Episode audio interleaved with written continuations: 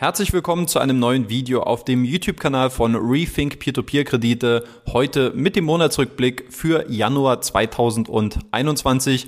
Das bedeutet, ich schaue wieder wie gewohnt auf die Einnahmen und Transaktionen in meinem Peer-to-Peer-Portfolio zurück und beleuchte zudem auch die wichtigsten Entwicklungen und Updates der einzelnen Peer-to-Peer-Plattformen. In diesem Monatsrückblick geht es unter anderem um die Personalpolitik von Bondora, um Abschreibungen beim Mintos Kreditportfolio und um das Verhältnis von ausstehendem Kreditvolumen zu Ausfällen bei Estate Guru. Viel Spaß!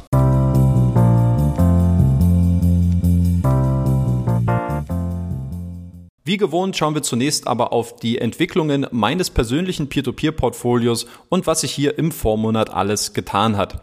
Was die Einnahmen angeht, so können wir der Tabelle entnehmen, dass ich im Januar insgesamt Zinseinnahmen in Höhe von 48 Euro und 49 Cent erzielen konnte. Im übergeordneten Trend bedeutet dieses Ergebnis, dass es der zweitniedrigste Wert für mich ist, seit ich angefangen habe, im Oktober 2017 in Peer-to-Peer-Kredite zu investieren.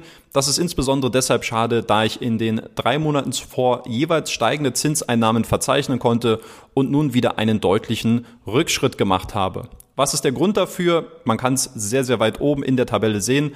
Bondora Portfolio Pro mit minus 123 Euro und 46 Cent ein persönlicher negativer Bestwert. Ähm, keine Frage, das hat meine Einnahmen wieder sehr, sehr deutlich nach unten gedrückt. Was die Transaktionen angeht, so habe ich im letzten Monat 1000 Euro von Neo Finance abgezogen und einen Teil davon, nämlich 400 Euro, neu angelegt und zwar bei Bondora Go and Grow. Der Wert meines Peer-to-Peer-Portfolios, der hat sich entsprechend reduziert, nämlich von 34.882 Euro auf nunmehr 34.346 Euro. Perspektivisch gehe ich persönlich davon aus, dass sich dieser Wert in den nächsten Monaten ungefähr halten oder leicht erhöhen wird. Und dann schauen wir auch schon auf die Entwicklungen der einzelnen Peer-to-Peer-Plattformen aus dem Vormonat. Los geht's wie immer in der Reihenfolge, wo mein Investment am größten ist. Das bedeutet, wir starten wie immer bei Bondora. Bondora hat im Januar 2021 ein Kreditvolumen in Höhe von circa 6 Millionen Euro finanziert. Das bedeutet, dass sich der Aufwärtstrend der letzten Monate langsam aber sicher stabilisiert. Das Kreditvolumen, das lag jetzt den dritten Monat in Folge bei über 6 Millionen Euro. Gleichzeitig ist man aber immer noch ein gutes Stück vom Vor-Corona-Niveau entfernt. Das heißt, wenn wir das mit der Vergangenheit vergleichen, muss man sagen, befinden wir uns vom Niveau aktuell in diesem Zeitraum von Q3 2018 und man ist noch sehr, sehr weit von diesen starken Wachstumszahlen von 2019 entfernt. Eine interessante Auffälligkeit ist für mich im letzten Monat die Personalpolitik des Unternehmens gewesen, denn während der Corona-Pandemie hatte man ja noch verkündet, dass man effektiv keine Arbeitsplätze aufgrund von Corona abbauen werde. How do we have to lay off any employees? Have we done it already? Is it planned? Um, um, the reasoning behind it? Sure. So We have not laid off any employees based on the coronavirus crisis, and we're not planning to do any changes. Nachdem ich mir in einigen Online-Registern aber mal die Anzahl der gemeldeten Mitarbeiter für alle Bondora-Gesellschaften angesehen habe, namentlich die Bondora Capital OÜ, die Bondora Solutions OÜ, Bondora AS und auch die Bondora Group AS, ist die Anzahl der Arbeitsplätze von Q1 2020 hin zu Q4 2020 von 77 auf 65 gesunken. Immerhin, Bondora hat im letzten Monat wieder neue Stellenangebote auf dem Blog ausgeschrieben. Wie einige Blogger in der Vergangenheit bereits herausgefunden haben wollen, herrscht bei der estnischen Peer-to-Peer-Plattform ja ein hervorragendes Arbeitsklima mit Mitarbeitern, die sogar außerhalb der Arbeitszeit gemeinsamen Aktivitäten nachgehen. Wenn das etwas für dich wäre, dann schau doch mal in die Stellenbeschreibung rein. Unter anderem werden auch Deutsch- und Englischsprachige Mitarbeiter gesucht. Was neuen Content angeht, so habe ich im Januar ein Interview mit Matthew Clanahan veröffentlicht, dem VP of Product von Bondora. Unter anderem ging es um die Ziele für 2021 oder auch die Restriktionen für Bondora Go and Grow. Dann schauen wir als nächstes auf Mintos. Mintos hat im Januar 2021 eine weitere Ask Mintos Anything Session veranstaltet, nämlich zum Thema Funds in Recovery, basierend auf den Daten vom 5. Januar 2021. Demnach befinden sich aktuell 94,5 Millionen Euro im Rückgewinnungsprozess, was 24 Prozent des ausstehenden Kreditportfolios entspricht. Eine der Kernaussagen ist dabei gewesen, dass Mintos aktuell davon ausgeht, dass man ca. 50 Prozent der offenen Forderungen zurückgewinnen kann, was gleichzeitig aber auch bedeutet, dass man 50 Prozent des sich aktuell in Verzug befindenden Kreditportfolios als Verlust abschreiben wird. In meinem Video zum Mintos Exit habe ich ebenfalls auf das Thema tatsächliche Performance hingewiesen.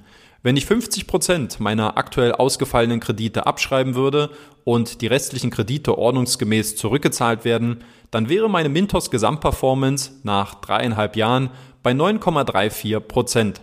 Wenn man auch wieder bessere Zeiten für den Marktplatz berücksichtigt, könnte man mit dem Ergebnis vielleicht sogar noch leben. Mein Mintos-Exit ist aber insbesondere auf andere Faktoren zurückzuführen, die du dir auch gerne nochmal in meinem Video ansehen kannst. In diesem Zusammenhang empfehle ich euch noch wärmstens einen wunderschön recherchierten Artikel zu Eigers Kesenfels, dem Mehrheitseigentümer von Mintos. Der Artikel von einer Rebaltica Journalistin mit der Überschrift The Fast Millionaire beleuchtet den Aufstieg von Eigers und hinterfragt, mit welchen Methoden und Voraussetzungen er sein Kreditimperium aufgebaut hat. Mintos hat im Januar 2021 außerdem noch den Risk Score für die Kreditgeber aktualisiert. Zur Erinnerung, der neue Risk Score bewertet jetzt im Kern vier Teilaspekte mit unterschiedlicher Gewichtung. Dazu gehören die Kreditportfolio Performance mit 40 Prozent, die Kreditverwaltereffizienz mit 25 Prozent, die Rückkaufstärke mit 25 Prozent und die Kooperationsstruktur mit 10 Prozent. Persönlich gefällt mir die neue Strukturierung und die verbesserte Transparenz. Ob es allerdings auch den gewünschten Effekt bringen wird, kann man sicherlich erst in circa ein bis zwei Jahren realistisch beurteilen. Machen wir weiter mit Debitum Network. Debitum hat im Januar 2021 seine operativen Tätigkeiten auf die neu gegründete Gesellschaft DN Operator übertragen. Diese Anpassung ist Teil der Voraussetzungen für die Brokerage Firm Lizenz, die nach Aussage von Debitum noch in Q1 2021 ausgestellt werden soll. Was das Kreditvolumen angeht, so konnte Debitum im Januar 2021 knapp 1,3 Millionen Euro an Krediten finanzieren. Dieser Wert liegt damit leicht über dem Niveau vom Vorjahresmonat. Übergeordnet bedeutet dieser Trend aber auch einen kleinen Rückgang in der Entwicklung der letzten Monate. Machen wir weiter mit Wire Invest. Wire Invest hat im Januar 2021 den Meilenstein von mehr als 20.000 registrierten Investoren geknackt. Das wurde öffentlich zwar nicht groß kommuniziert, ist aus meiner Sicht aber dennoch ein schönes Ereignis und ein schönes Ergebnis für eine der eher unauffälligen, dafür aber sehr verlässlich abliefernden Peer-to-Peer-Plattformen. Das Kreditvolumen lag im letzten Monat erneut bei circa 4 Millionen Euro, also in dem Bereich, wo er sich seit März 2020 eingependelt hat. Da viele Investoren häufiger einen Cash-Drag beklagen, wovon auch ich immer mal wieder mit ein paar hundert Euro betroffen bin, zeigt, dass Wireinvest scheinbar immer noch sehr vorsichtig bei der Kreditnehmerauswahl agiert. Persönlich habe ich mir im Januar als auch im Februar sehr viel Zeit für meinen Wireinvest Deep Dive genommen, der, und das kann ich jetzt offiziell ankündigen, am 28. Februar online gehen wird. Ich bin schon sehr gespannt auf eure Reaktion, denn persönlich glaube ich, dass ich im Vergleich zum erst kürzlich veröffentlichten Twino Deep Dive sogar noch mal eine Schippe draufsetzen konnte. Also stay tuned und wenn ihr das Video nicht verpassen wollt, abonniert bitte jetzt schon mal den YouTube-Kanal. Schauen wir als nächstes auf Estate Guru. Estate Guru hat im Januar 2021 in Anführungszeichen nur noch 13,9 Millionen Euro an Immobilienprojekten finanziert, was historisch betrachtet aber immer noch den vierthöchsten Wert in der Geschichte des Unternehmens darstellt. Also mit anderen Worten ein bisschen jammern auf hohem Niveau. Das schöne Wachstum, das Estate Guru in den letzten Monaten hingelegt hat, hat sich im Januar auch nochmal verdeutlicht und zwar in dem Erreichen eines weiteren Meilensteins für das Unternehmen. Hatte man nach der Gründung über fünf Jahre gebraucht, um die ersten 100 Millionen Euro an Krediten zu finanzieren, dauerte es danach nur noch weitere 14 Monate, um die 200 Millionen Euro Marke zu knacken. Jetzt sind es zuletzt nur noch acht Monate gewesen, bis die 300 Millionen Euro im Januar 2021 vollgemacht worden sind, also insgesamt eine sehr, sehr schöne Entwicklung.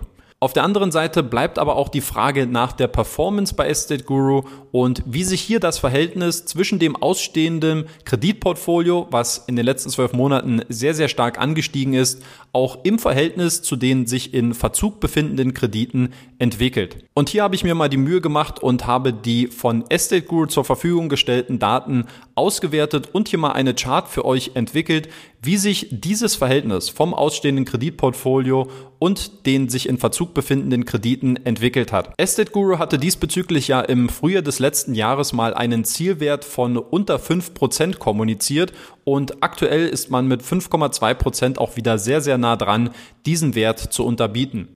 Insgesamt ist der Bereich von zwischen 5 bis 7 Prozent, der sich insbesondere seit dem Ausbruch der Corona-Pandemie, also seit knapp einem Jahr, jetzt doch sehr, sehr stabil gehalten hat, aus meiner Sicht völlig in Ordnung und zeigt, dass das Wachstum bei Estate Guru und die Performance Hand in Hand gehen. Dann schauen wir zuletzt noch auf Twino. Twino hat im Januar 2021 unter anderem einen Sekundärmarkt für die Peer-to-Peer-Plattform gelauncht. Eine Maßnahme, die für mich persönlich nicht so notwendig ist bei Twino, denn die Plattform bietet ja vorwiegend sehr liquide und sehr kurzfristige Assets an. Warum hat Twino das Ganze dennoch gemacht? Twino hat diesen Sekundärmarkt gelauncht, denn diese Funktionalität ist auch ein Teil der Voraussetzungen, um die höchste Stufe der Brokerage Firm Lizenz in Lettland zu erhalten. Wenn du dich für dieses Thema interessierst, ich habe dazu erst vor kurzem ein Video aufgenommen, wo ich ein bisschen näher auf diese Investment Brokerage Firm Lizenz in Lettland eingehe und beleuchte, was das Ganze auch effektiv für uns als Investoren bedeutet. Eine Gebühr wird durch die Zweitmarkttransaktion übrigens nicht erhoben. Das bedeutet also, der Kauf oder Verkauf von Claim Rights geschieht hier grundsätzlich ohne zusätzliche Kosten. Was das Kreditvolumen angeht, so konnte Twino im Januar 2021 insgesamt Darlehen im Wert von 13,7 Millionen Euro über die Peer-to-Peer-Plattform finanzieren, was den zweitbesten Wert seit dem Ausbruch der Corona-Pandemie bedeutet. Vom Tiefstand im April 2020 bedeutet das aktuelle Niveau auch ungefähr eine Verdopplung des Kreditvolumens mit steigender Tendenz. In diesem Sinne, das soll es dann auch gewesen sein mit dem Peer-to-Peer-Kredite Monatsrückblick für Januar 2021. Heute ist Valentinstag, deswegen tut mir den Gefallen und lasst auch ein bisschen Liebe auf diesem YouTube-Kanal da. Gebt dem Video ein Like, wenn es euch gefallen hat. Abonniert den YouTube-Kanal und wir sehen uns schon nächste Woche Sonntag wieder. Bis dahin, euer Danny.